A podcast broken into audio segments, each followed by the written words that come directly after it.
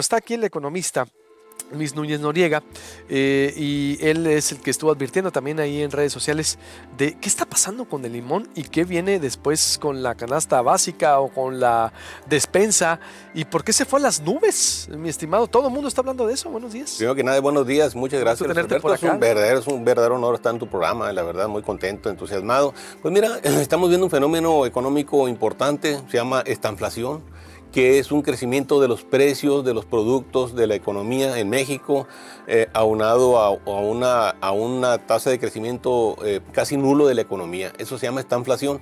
Y eso eh, se debe en gran parte a la pandemia. En gran parte se debe a la pandemia, pero también hay que decirlo, Luis Alberto, a una política económica que no ha acertado en trabajar de la mano con quienes generan la riqueza y los empleos productivos, quienes generan la oferta de productos que son los empresarios en nuestro país.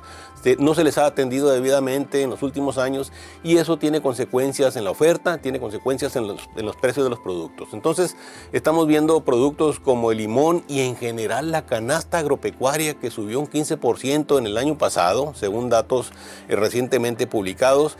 Y además en el mes de enero estamos viendo un crecimiento ya importante de, todo esto, de todos estos precios adicional del 15%. Entonces en el caso específico de estos productos primarios como el limón, no solo es la política económica y la pandemia que genera el proceso inflacionario, sino también tenemos aunado el costo del transporte, que es un tema sumamente relevante. El costo del transporte se incrementa por el precio de los combustibles. Incrementa el precio del combustible y tiene efectos en toda la cadena de proveeduría porque hay que transportar esos productos por todo el país. Otro tema importante es la disminución y eliminación de los subsidios agrícolas que siempre han sido importantes para mantener los precios de los productos que consumen los mexicanos.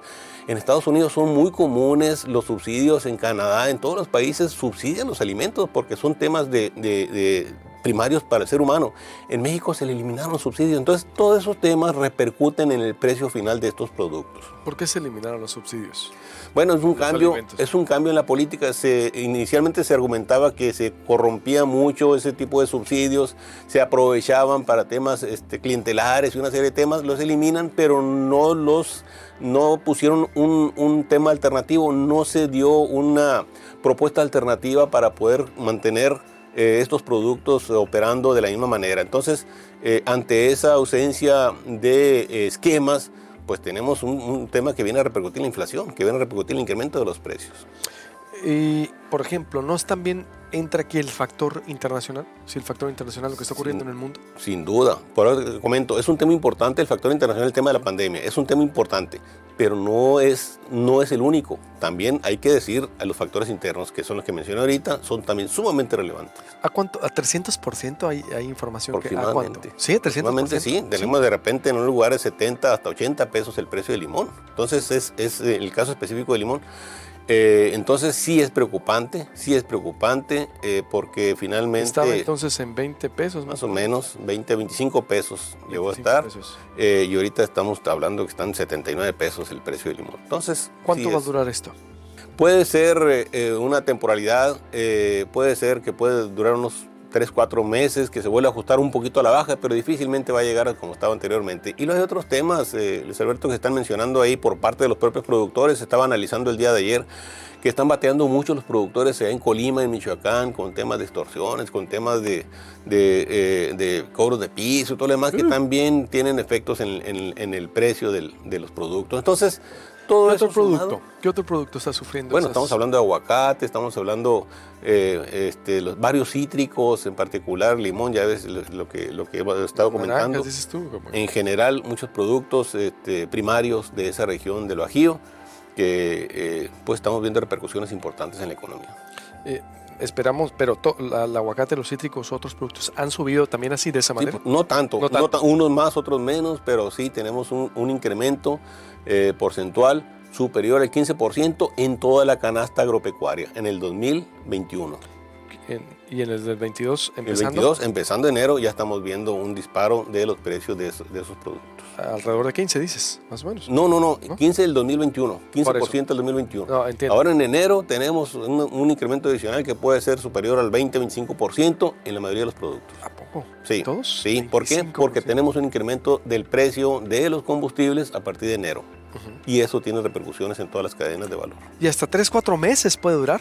¿No va a bajar entonces? ¿Hasta cuatro meses va a empezar a bajar? Es probable que se ajuste un poquito a la baja, pero ya no va a llegar a los precios, a los niveles que tenía anteriormente. ¿Cuánto llegaría?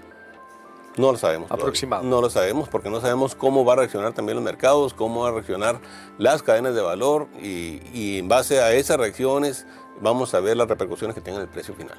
No lo sabemos. ¿Cuál es la recomendación dado este escenario? Entonces, es decir, y por ejemplo, también se va, se vería reflejado en en otros productos, huevo, leche, no sé, tortillas. Sin duda, sin duda. Todo, eso está al 25% que dices. El incremento de los precios de los combustibles va a afectar todas las cadenas de valor, todos los productos que tienen que transportar de un lugar a otro. Y obviamente eh, incrementa los combustibles, incrementa todos los precios. Para empezar, reduce los, o elimina los subsidios al campo y tiene repercusiones también en el precio final. Entonces sí tiene repercusiones en toda la cadena de valor, en la, en la economía primaria. ¿Cuál es la recomendación dado este contexto? La recomendación para, para la persona común y corriente es tratar ya de ir eliminando deudas, de ir eliminando compromisos, ser muy cuidadoso con el gasto, eh, ser muy eficiente eh, en, el, consumo del, del, combustible del vehículo, eh, ser muy cuidadoso en el consumo de los alimentos, buscar mucho las mejores opciones, o sea, cuidar mucho el dinero, porque el dinero sigue, el ingreso sigue siendo prácticamente igual y los productos incrementan de precio. Entonces, ante eso, cuidar mucho el gasto para poder mantenerse eh, pues, eh, comprando en la medida de lo posible, eh, adquiriendo la misma canasta. Gracias por tu reflexión, Luis. Estaremos en contacto. Gracias. Luis Núñez, te agradezco mucho. Nos trajiste aquí Desarrollo y Federalismo Sonora. Después hablaremos ya con más tiempo. Esto es tu libro. Sí, sí. ¿Que escribiste? Sí, así es. ¿Qué habla? Sí. Pues es un libro que habla sobre el tema de desarrollo y federalismo en Sonora, qué es la economía de Sonora, en qué consiste, y hacemos una reflexión sobre el tema de la importancia de que los recursos de la federación lleguen a Sonora como deben llegar. Están llegando solamente el 35% de las, de las prerrogativas que corresponden, de las prerrogativas federales, no está llegando lo que corresponde, y eso es una preocupación que abordamos en este libro. Gracias, ya hablaremos después con, más tiempo. Gracias, Luis Núñez Noriega, con su reflexión de por qué está el limón así y las recomendaciones.